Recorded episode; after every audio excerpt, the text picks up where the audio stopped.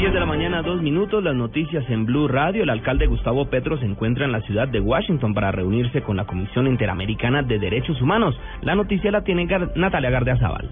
El alcalde de Bogotá, Gustavo Petro, se encuentra en la capital de Estados Unidos con el fin de adelantar una reunión con varios funcionarios de la Comisión Interamericana de Derechos Humanos en el marco de la destitución que ordenó la Procuraduría el año pasado. En Washington, el mandatario capitalino buscará que la demanda genere un pronunciamiento por parte de la CIDH por su destitución y determine si fueron violados o no sus derechos políticos.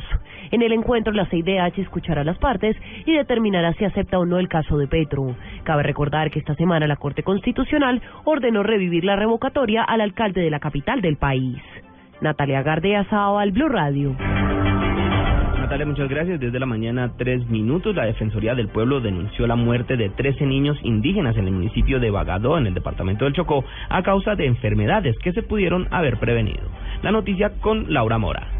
Durante una visita realizada por funcionarios de la Defensoría del Pueblo a la zona del Alto Andágena en el municipio de Bagadó, se pudo constatar la gravedad de los problemas de salud que enfrentan las comunidades indígenas. En ese lugar del departamento han fallecido 32 niños desde junio de 2013 por falta de atención médica. Hoy se denuncia la muerte de 13 niños más. Así lo dijo el vicedefensor del pueblo, Esiquio Manuel Sánchez Herrera. Hoy agravada con una nueva denuncia que hemos hecho en el municipio de Bagadó, en el que desde noviembre de 2014 a principios de enero de 2015 se han generado 13 muertes de niños indígenas por el tema de la salud, fundamentalmente por enfermedades diarreicas y la falta de asistencia de servicios básicos para la población. Ante este panorama, la Defensoría advierte sobre la insuficiencia de recursos humanos y económicos destinados para la atención de salud de manera efectiva. En Medellín, Laura Mora, Blue Radio.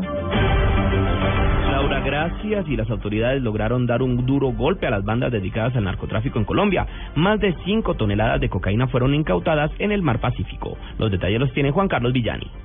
Buenos días, se trata de un barco de bandera panameña de nombre Altic que fue cargado según las autoridades con 5.200 kilos de cocaína en el puerto de Buenaventura e iba con rumbo hacia los Estados Unidos. Alexandra Ladino, directora nacional de policías especializadas de la Fiscalía. Una vez incautado, son aprendidas las personas, entre quienes se encuentran ocho colombianos, se encuentra un ecuatoriano, un panameño, el capitán del barco que es cubano y en total se aprenden 14 personas quienes van a ser judicializadas en Estados Unidos por la operación llevada a cabo en conjunto con los funcionarios de Policía Judicial de Colombia. En total fueron capturadas 14 personas y la droga está evaluada en 182 millones de dólares. Juan Carlos Villani, Blue Radio y más de 150 familias de tres municipios en el Putumayo se encuentran afectadas por las crecientes por las crecientes e inundaciones a causa del fuerte invierno que azota esa, esa, ese lugar del país.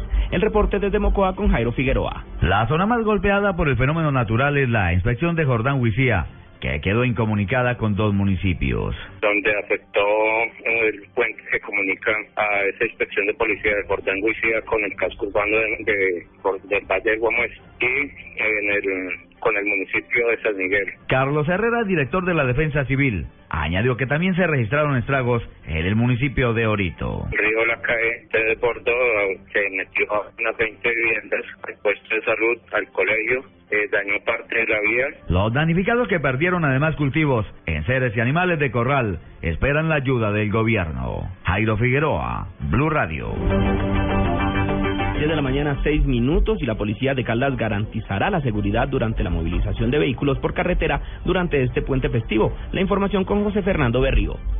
Más de 300 unidades de tránsito y transportes en cinco puestos de control ubicó la Policía Nacional en los ejes viales de Caldas y conexiones intermunicipales. Según el coronel Luis Antonio Duarte, comandante del departamento, habrá disponibilidad de grupos especiales para brindar acompañamiento al transporte de carga.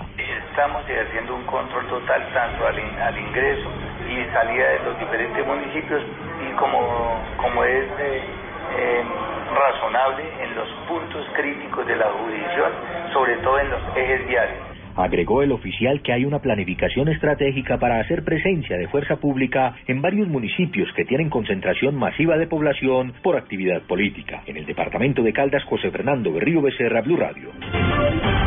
Y en deportes avanza la fecha del fútbol europeo en la que participan varios de los jugadores convocados a la selección por el técnico José Néstor Peckerman. La noticia con Pablo Ríos. El arquero David Ospina es titular en la igualdad momentánea sin goles del Arsenal contra el Newcastle, mientras que Carlos Sánchez está dentro de las alternativas en el partido entre Aston Villa y Swansea, que está 0 a 0. En la Bundesliga, el delantero Adrián Ramos es suplente en la victoria parcial del Borussia Dortmund 1-0 sobre el Hannover 96. Y en la Liga Española, el volante antioqueño Freddy Nestroza es inicialista en la derrota de su equipo de Getafe 1-0 contra el Atlético de Madrid por la jornada 28 del torneo. Y en otros resultados, Manchester City venció 3-0 al West Bromwich Albion por la fecha 30 de la Liga Inglesa y se mantuvo en el segundo lugar de la tabla con 61 unidades. Pablo Ríos González, Blue Radio. Noticias contra reloj en Blue Radio.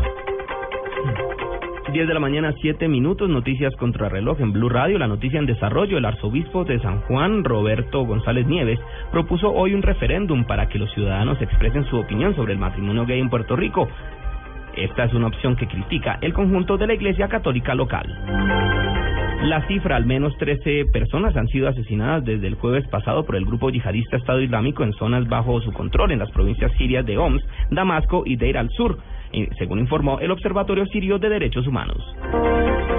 Y el trino del momento es del expresidente y senador Álvaro Uribe Vélez, que quien se solidariza con el procurador Alejandro Ordóñez tras la muerte de su madre. El, exmandatario escribió solidaridad con el señor procurador doctor Alejandro Ordóñez y su familia por el fallecimiento de su señora madre, doña Mari.